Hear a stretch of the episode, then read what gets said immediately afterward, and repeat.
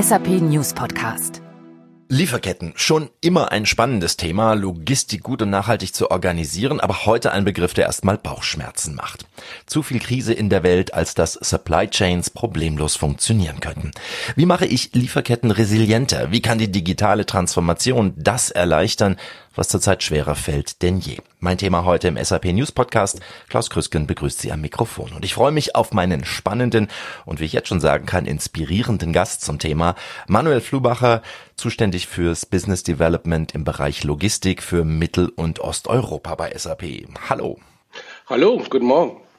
Wir reden über Transformation in der Logistik und ich freue mich, das mit einem Mann zu tun, der auch auf eine sehr praktische Vergangenheit in der Logistik zurückblicken kann. Sie waren Spediteur, erzählen Sie uns aus der Zeit.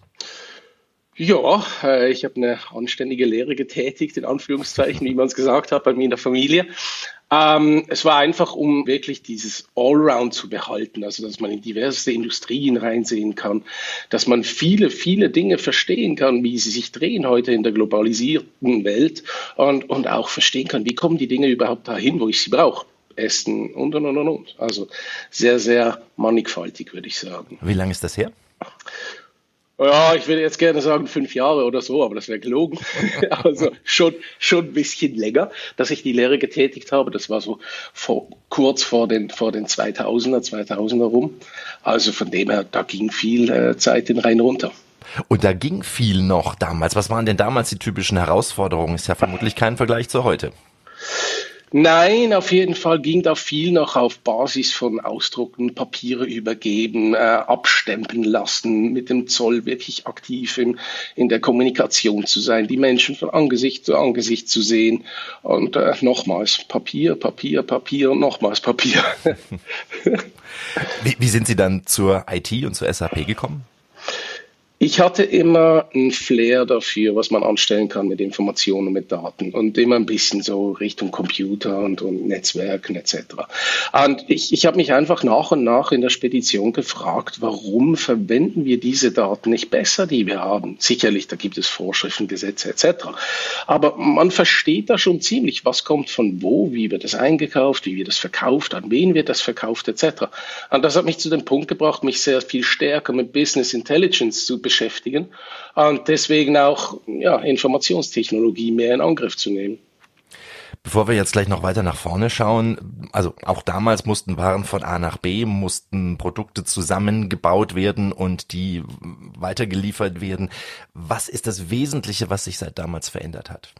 Ich denke auf jeden Fall, so aus, aus meiner Sicht gesehen, das Ganze von wegen, wie kommuniziert wird mit äh, keine Papiere mehr, keine Briefe mehr oder sehr, sehr wenig, dass man wirklich auch viel automatisiert, viel modernisiert und gerade auch auf die Punkte eingeht von wegen, was, was benötigt eigentlich ein Arbeitnehmer in dieser Branche drin? Ist der Arbeitgeber modern für diesen?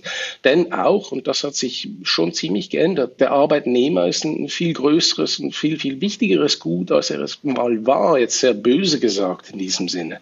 Deswegen muss man auch attraktiv sein. Also auch da geht es um Fachkräfte. Auf jeden Fall, weil ich meine, wie schwierig ist das denn für die Generation, die jetzt kommt in die Arbeitswelt, die ein Smartphone in der Hand hält und verbunden ist mit allem und mit jedem und dann in eine Firma kommt, ja, wo die E-Mails noch ausgedrückt werden müssen oder ähnliches. Das sind Dinge, die, die, die große Probleme bereiten, gerade darin, neue Leute zu finden und gute Leute zu finden um nochmal auf die Veränderungen zu sprechen zu kommen, gerade in den letzten Jahren hat mhm. ja vieles sich nochmal deutlich beschleunigt und da ist nicht nur die Möglichkeit und die, die, der Zwang zur digitalen Transformation, da waren ja auch so Faktoren von außen, wie, wie Corona zum Beispiel. Wie hat das die Entwicklung nochmal beschleunigt? Wie hat sie es vielleicht auch gebremst? Ja, das ganze Thema Corona und Covid-19 hat uns deutlichst aufgezeigt, wie verletzlich Lieferketten heutzutage sind. Also ich meine, das ganze Verhältnis, das sich verändert hat mit E-Commerce, mit dem Bestellwesen, wie wir Waren haben wollen, wann wir sie haben wollen, aber auch das Gesamte von wegen, wie können sie denn beschafft werden und vor allem, wo können sie beschafft werden. Das hat einen irrsinnigen, einen irrsinnigen Druck und auch Push reingebracht in die Digitalisierung selbst und das Vorhaben der Digitalisierung. Ich meine, wir sprechen jetzt über Real-Time-Tracking, das immer, immer wichtiger ist und das wirklich einen unglaublichen Push erhalten hat. Wo ist die Ware und wann ist sie da? Ganz, ganz einfaches und simples Beispiel.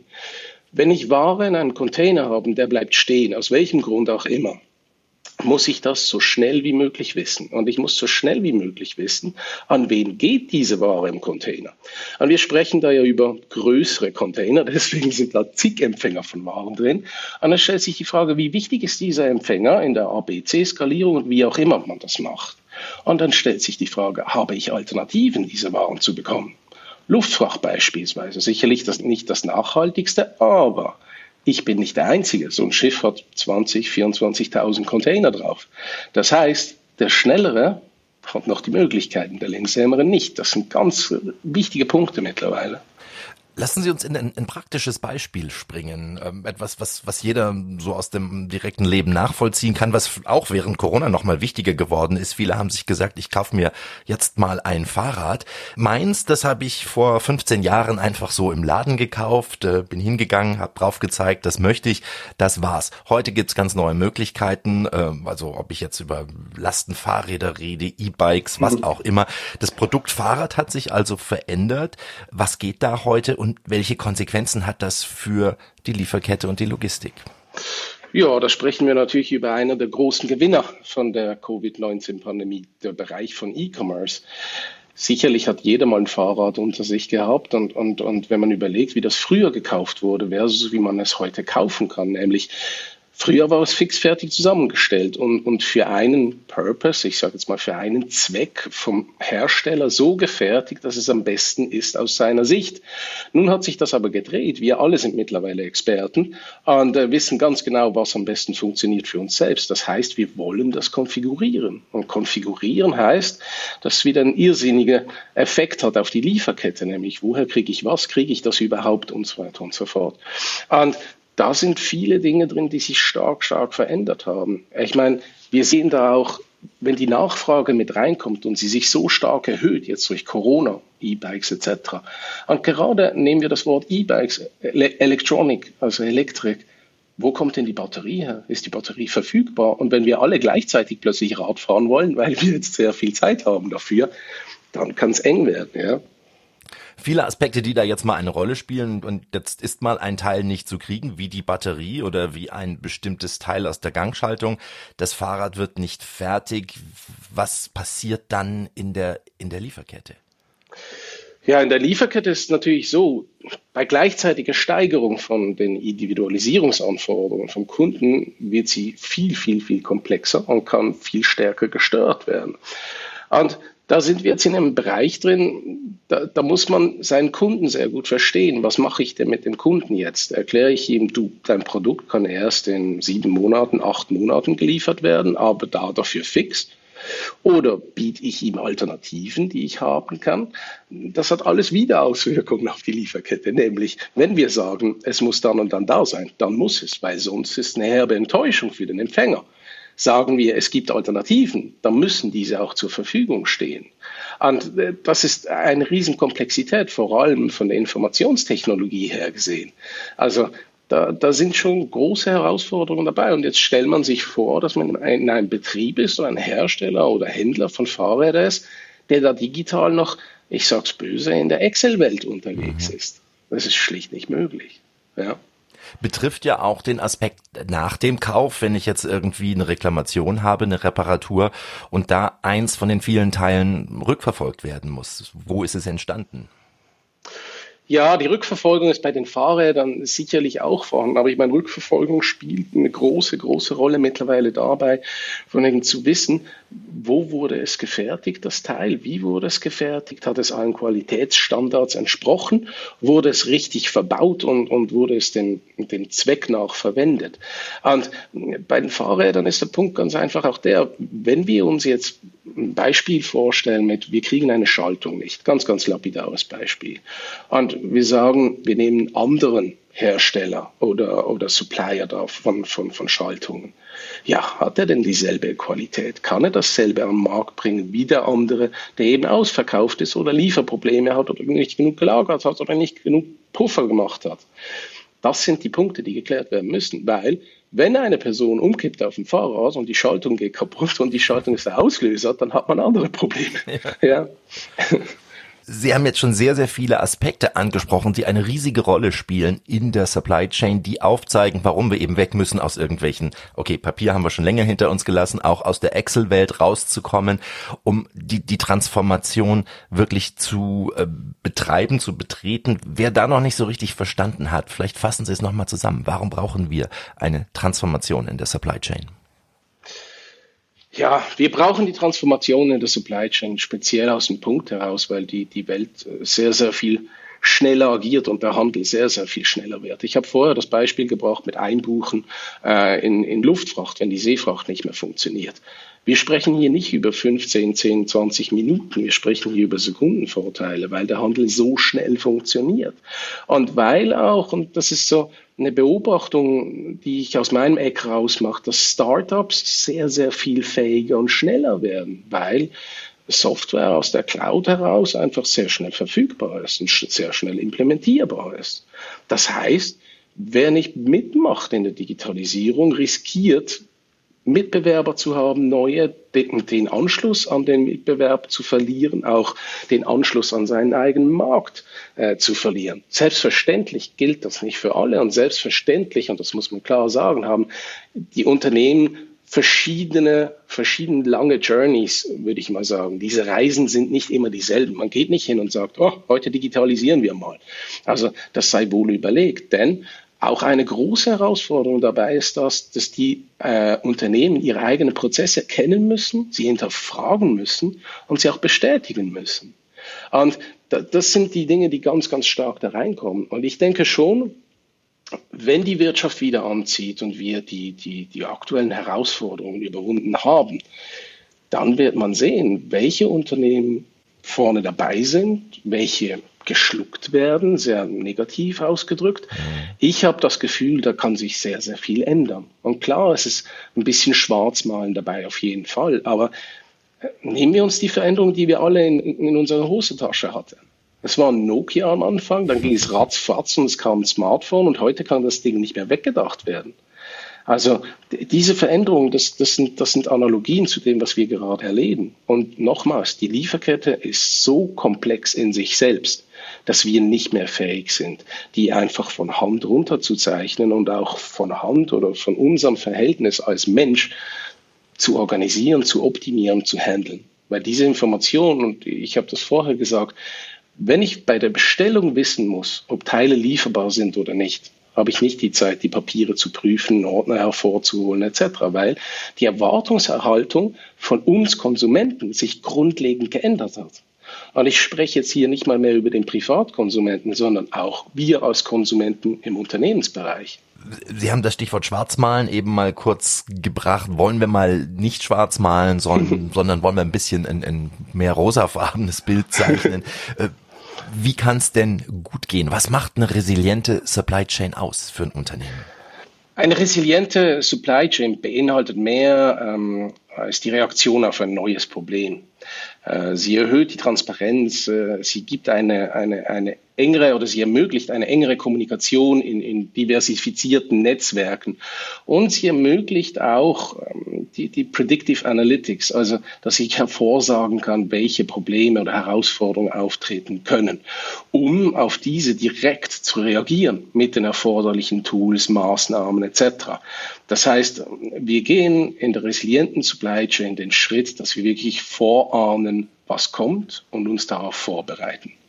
Also ein, ein Schiff querstehend im Suezkanal kann man ja schlecht vorhersehen. Ja, da würde ich jetzt gerne sagen, doch, doch, das kann man.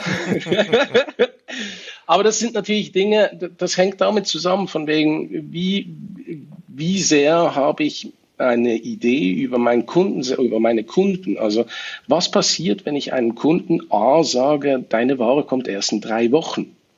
Heißt das für den Produktionsstillstand? Heißt das für den, okay, wir haben noch Puffer etc.? Und da sind wir wieder bei der Kommunikation und bei der Kollaboration, dass wir miteinander reden und kommunizieren. Das ist so, so wichtig. Und mit den heutigen technologischen Möglichkeiten, die wir haben, ja, da sollte man das hinkriegen.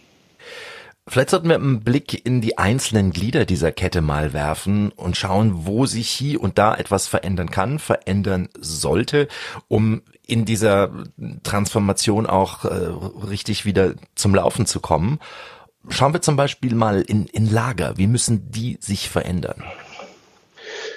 Die Lager sind eigentlich schon sehr, sehr stark in, in, in der Veränderung drin, weil wir gerade im Lagerbereich äh, das Problem haben, dass zu wenige Leute verfügbar sind und dass man auch ein, eine sehr, sehr starke Veränderung im Denken hat, nämlich was macht der Mensch im Lager drin? Läuft er seine Strecken ab und sammelt äh, Dinge ein, die er dann zusammenstellt und in ein Paket macht oder ist er eine Kompetenz in einem Ort am Lager?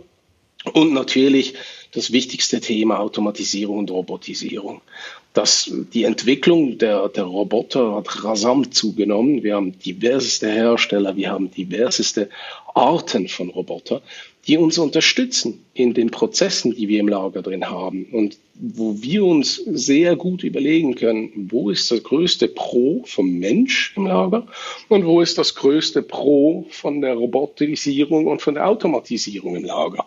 Und das ist so ziemlich das Thema. Und selbstverständlich, wenn ich diese Strecken, die ich gehen muss im Lager, äh, runterbrechen kann und minimieren kann, minimiere ich gleichzeitig auch die Gefahren im Lager. Denn wer unterwegs ist im Lager, der setzt sich nun mal einer gewissen Gefahr aus. Mhm. Also dies nur als Beispiel aus, aus dem Lager heraus. Ja. Also Stichwort Automation, Robotik. Ähm, genau. Gehen wir, gehen wir zum Transport, die Waren von A nach B bringen. Da wollen wir einmal nachhaltiger werden, aber auch da haben wir es natürlich mit, mit dem Thema Mensch sehr stark zu tun. Ähm, Lkw-Fahrer, von denen es zurzeit nicht genug gibt. Wie kann die digitale Transformation da unterstützen? Eigentlich in einem Bereich, wo ich sage, der ist extrem wichtig. Denn dabei, dass wir die uns zur Verfügung stehenden Ressourcen optimalst verwenden. Und damit können wir ein Thema ansprechen, und das ist die Ladung eines LKWs oder eines Containers etc. Das Ding muss proppevoll sein. Und zwar so voll, dass es den Gesetzen entspricht, dass es korrekt gemacht ist etc., aber voll. Wir können keine LKWs mehr gebrauchen, die halb leer rumfahren und irgendwo rumstehen. Jetzt, diese Zeiten sind vorbei, weil A, das kostet sehr, sehr viel Geld, um diesen Faktor gleich mit reinzubringen.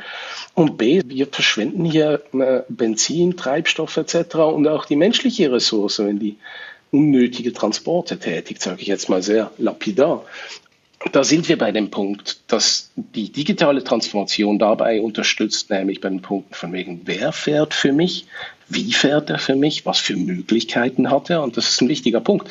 Kann der überhaupt so viel Masse transportieren, wie ich habe? Und das bringt uns wieder zurück zu dem Punkt, Kommunikation miteinander sprechen, miteinander aushandeln, miteinander verhandeln.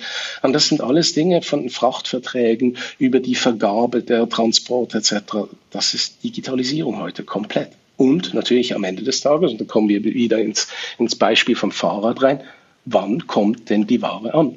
Und wo kommt sie an? Und kommt sie korrekt an? Wurde sie zu fest äh, geschüttelt, zu fest, äh, zu fest durchs Lager durchgeschoben, muss sie gekühlt werden etc. Das sind sehr, sehr komplexe Dinge mittlerweile. Und das muss man sicherstellen. Wenn ich an Produkte denke, die gekühlt werden müssen, dann stelle ich mir auch sofort diesen Stau auf dem Hof zum Beispiel eines Lebensmittelherstellers vor, wo dann ja. viele Lkw Dinge abholen wollen, die richtig zugeliefert werden sollen in Filialen von äh, Lebensmittelketten. Wie wird das organisiert heute, wenn wir da digital vorgehen? Ja, das ist ein gutes Thema und vor allem, äh, ja, das ganze Fuhrhofmanagement ist ein riesiges Thema bei uns in der Schweiz, weil wir doch einen Tacken kleiner sind und ein bisschen weniger Platz zur Verfügung haben. Und da ist der Punkt eigentlich der dabei, man sollte sehr genau wissen, wann kommt wer auf den Hof, mit welcher Ware muss der priorisiert werden, an welche Rampe muss der geleitet werden, wie wird er entladen und wir kommen wieder auf, auf den Faktor Mensch, wie viele Personen brauche ich, um diesen LKW zu entladen oder beladen? Und äh, stehen die mir zur Verfügung? Sind das Freelance etc.? Solche Dinge. Und natürlich das, dass ich auch Ordnung habe und das ist ein großer äh, Punkt auch für die Lkw-Fahrer, dass sie genau wissen, ich kann mich hier hinstellen, ich kann jetzt 15 Minuten warten, kann eine Pause machen, dann fahre ich an den Stock ran. Kein Stress, keine unnötige Hektik. Und das verhindert wiederum selbstverständliche Unfälle und, und erhöht die Sicherheit, weil die Leute entspannter unterwegs sind. Klar kann man jetzt fragen, okay, ich war auf dem Fuhrhof mit 600 LKWs am Tag. Ich glaube, Hektik ist das Wort, das definitiv dort vorhanden ist. Aber das kann, das kann man nicht mehr organisieren ohne, ohne, ohne digitale Unterstützung. Das geht schlichtweg nicht mehr. Wir kommen immer wieder auf den Menschen, auf Kommunikation zu sprechen, obwohl wir eigentlich über digitale Transformation reden. Also das spielt alles sehr, sehr eng zusammen.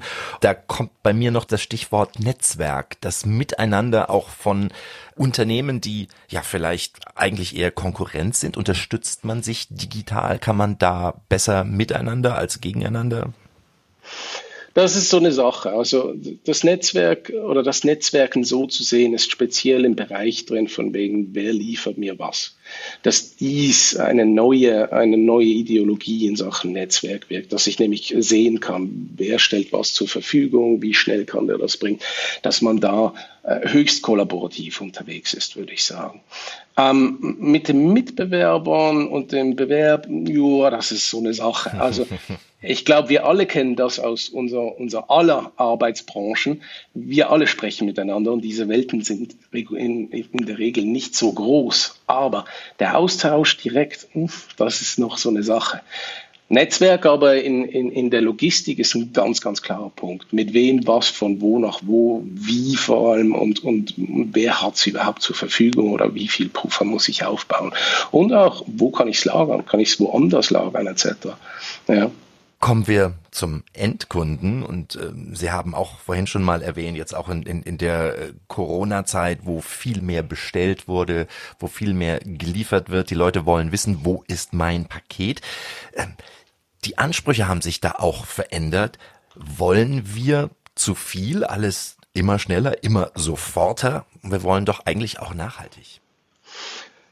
Das finde ich, um direkt zu sein, eines der interessantesten Themen aktuell weil äh, ich glaube, dass wir den Peak von wegen, ich muss es sofort haben, erreicht haben. Ich denke, dass viele aufgrund der aktuellen Situation und Herausforderungen da ihr Denken ändern.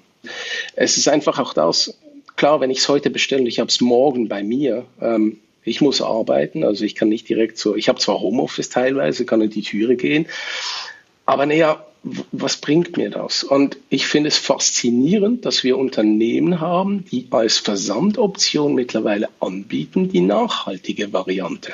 Und sie beschreiben auch, das, warum es die nachhaltige Variante ist. Nämlich, die Auslastung kann perfekt und optimiert werden, also perfekt genützt und optimiert werden. Plus hinzu kommt das, sie können ihre Peaks abfedern. Und man hat das Paket vielleicht zwei Tage später statt direkt am nächsten Tag. Aber definiert. Und ich glaube, es dreht sich sehr, sehr viel um das Versprechen der Lieferung und nicht darum, dass es direkt geliefert wird. Weil wenn ich weiß, übermorgen um 12 Uhr ist das Paket bei mir und es ist da, ist mein Erlebnis, das ist meine persönliche Ansicht, ist mein Erlebnis besser, als wenn ich es irgendwann am nächsten Tag vor der Türe liegen habe. Und ja, ich glaube, da, da sind wir in einer starken Veränderung drin. Und ich bin auch, um, um offen zu sein, froh darüber. Denn dieses äh, Next Day Delivery etc., das bringt viele Probleme und Herausforderungen mit sich. Also mehr Vorfreude statt Schnelligkeit? Ja, ich denke das schon. Ich glaube auch in, in, in dieser Konsumgesellschaft oder in den Möglichkeiten der Konsumgesellschaft, in der wir leben, sollte man sich doch auf etwas freuen können. Und das, das ist immer, ich denke da immer an meine Kindheit zurück mit Weihnachten und solchen Dingen. Das ging eine Weile, bis Weihnachten war. Also ich glaube, das wäre schon wichtig, dass man dahin zurückkommt, weil wenn ich Dinge bestelle und, und die liegen am nächsten Tag da, dann sind die in irgendeinem Umfang ein bisschen wertlos und das bildet wieder Abfall und und und und. Ein Riesenrattenschwanz, den es nach sich zieht nehmen wir uns ein bisschen mehr Zeit, dann ist der Druck in der Supply Chain vielleicht auch ein klein bisschen raus. Lassen Sie uns noch mal kurz in die Technologie ja. schauen. Ja. Äh, welche Rolle spielen solche Themen wie Machine Learning, künstliche Intelligenz, Predictive Analytics haben Sie vorher schon kurz angesprochen. Mhm. Wie weit sind wir da? Diese Themen äh, spielen eine, eine sehr große Rolle und wir müssen hier ein bisschen unterscheiden von wegen, was sind, was sind ähm, böse gesagt, was sind Buzzwords und, mhm. und wo wird es wirklich betrieben. Und äh, ich sehe gerade aus meiner Perspektive heraus, dass vielmals die Buzzwords verwendet werden etc. Und äh, viele dann vergessen, dass man so, ein, so eine gewisse Basis haben muss, um in Machine Learning reinzugehen, um in Predictive Analysis reinzugehen etc. In diesem Sinne sind das keine keine Weltwunder mehr, aber man muss eine solide Basis haben, um das zu betreiben. Und das heißt Prozesse, Daten. Ja, genau, und diese auch im Griff haben. Also ich kann nicht blind einen Prozess haben in einem Transport, den ich selbst als Unternehmer nicht 100% verstehe und dann sagen, äh, ich will diesen mit Machine Learning oder was auch immer optimieren. Ich muss ja wissen, was genau ich dort mache, damit ich das den Computer geben kann zur, zur Optimierung. Das ist relativ einfach, nur das ist ein groß diskutiertes Thema. Diese technologischen Möglichkeiten, aber heutzutage wie Machine Learning, AI, ML äh, etc., die bieten uns die Möglichkeit, uns zu verbessern in Orten und in Bereichen, die wir nicht direkt sehen die auch Spezialisten teilweise nicht direkt sehen. Und äh, das mag, das mag sich ein bisschen simpel anhören, aber sobald ich Dinge auf dem Transport verändern kann, wie Routen, Übergaben, Verlad, Belad, Entlad, und die auch nur um einen Tacken verbessern kann, dann verändert sich die Kostenstruktur, es verändert sich die Nachhaltigkeit und, und, und, und. Und ich glaube, wir wären gut beraten, die Möglichkeiten zu nehmen, um uns zu verbessern, gerade auch im Thema Nachhaltigkeit. Es genügt halt schlichtweg einfach nicht mehr, wenn wir schön sauber ausweisen, wie viel wir da ausstoßen, sondern die Idee wäre, äh, sich zu verbessern und, und was zu tun dafür. Und das ist auch so ein Thema, das ganz stark da drin ist. Und da helfen uns diese technologischen Lösungen immens. Sie haben die Szene, möchte ich mal so sagen, die Supply Chain Welt sehr gut im Blick. Was für, für spannende Ideen aus anderen Ecken sind Ihnen so ähm, untergekommen? Sie haben vorhin mal Startups erwähnt. Wo merken Sie da, da, da blubbert was, da wird was Spannendes auf uns zukommen? Vom Thema Startups aus gesehen, wir haben irrsinnige Entwicklung und wir haben solche Ballungszentren wie, wie, wie München und auch Zürich geht sehr, sehr viel etc. Und wir sprechen da ganz klar über Startups. Gewisse Ideen, die machen immens Sinn. Andere, da denkt man am Anfang, was soll das jetzt wieder? Aber später irgendwann macht es, das hat doch richtig eingeschlagen und macht Sinn. Ich bin begeistert aktuell von der, von der Thematik von, von Pop-up-Warehouses, von, von kleinen Lagern, die man eröffnet, um näher am Kunden dran zu sein. Und mit klein meine ich wirklich so 20, 30 Quadratmeter teilweise. Weil wir halt die Möglichkeit haben, heutzutage zu erkennen, dass die Kunden im Umkreis von x Kilometer da diese und diese Waren regulär bestellen und immer wieder bestellen. Und so kann man auch verhindern, dass man unnötig teilweise hin und her fährt. Und äh, genau das macht was aus. Und, und die Robotik teilweise auch, die in den Bereich reingeht, also sehr, sehr kleine Roboter, die ersetzt werden können via Postversand. Also da entwickelt sich wirklich sehr, sehr viel. Also die Welt der Supply Chain wird weiterhin spannend bleiben. Sie haben gerade München angesprochen. Vielleicht äh, unterhalten wir uns noch mal kurz über zwei Kundenbeispiele von Ihnen, die ich sehr, sehr spannend finde. Paulaner, große Brauerei. Da haben Sie einiges getan. Was waren da die Herausforderungen? Da geht es ja nicht nur um das Bier irgendwo hinzuliefern und, und Hopfen und Malz äh, herzubekommen, sondern es geht auch um, um leere Flaschen, die hinterher wieder mal eingesammelt werden müssen. Ja, absolut. Ähm, bei Paulaner, also um, um das vorweg mal zu sagen, ich denke, es geht doch darum, von wegen das Bier an den richtigen Ort zu bringen, weil äh, also wenn das Bier nicht da ist, dann ist immer ein Problem. Aber äh, der Punkt ist der, und das versteht man erst richtig, wenn man in diesen Werkshallen drinsteht und in diesem Lager drinsteht. Die Massen sind schier unglaublich. Und wenn wir davon sprechen, von Massen, dann sprechen wir automatisch auch von Auslastung. Und wenn man sieht, welche Auslastung dort gefahren wird, auf welch engem Raum diese großen, wirklich großen Hubstapler das Bier rumhieven, das ist schon sehr, sehr eindrücklich. Und da versteht man dann auch wirklich von wegen, das geht nicht mehr ohne Digitalisierung. Also es geht wirklich nicht mehr. Weil es ein bisschen, um es so oldschool auszudrücken, schon Tetris ist eigentlich, was da gespielt wird. Aber das andere Thema von wegen ähm, leere Flaschen, Leergut etc., das ist natürlich auch ein Riesenpunkt. Wie kommt das zurück? Wo lagert man das? Weil da brauche ich kein, kein Dach darüber etc. Wie lagere ich das? Wie wird das gewaschen vor allem? Was wird damit gemacht nachher? Das ist ein Riesenprozess, den die wenigsten eigentlich im Blick haben oder, oder auch im, im Gedankenspiel haben, wenn sie ihr Bier getrunken haben. Zurück in den Kasten, zurück zum Hersteller. Ja. Aber der Effekt, der, der, das bewirkt oder was dann losgeht an Prozessen, ist sehr, sehr viel mehr. Also das war ganz, ganz eindrücklich, weil man wirklich, und das kann ich selbst von mir sprechen, man hat die Eindruck, ja, da läuft schon einiges. Aber dann steht man drin und denkt, ey, ist eine Riesenanlage mit unglaublichen Durchsätzen. Ja.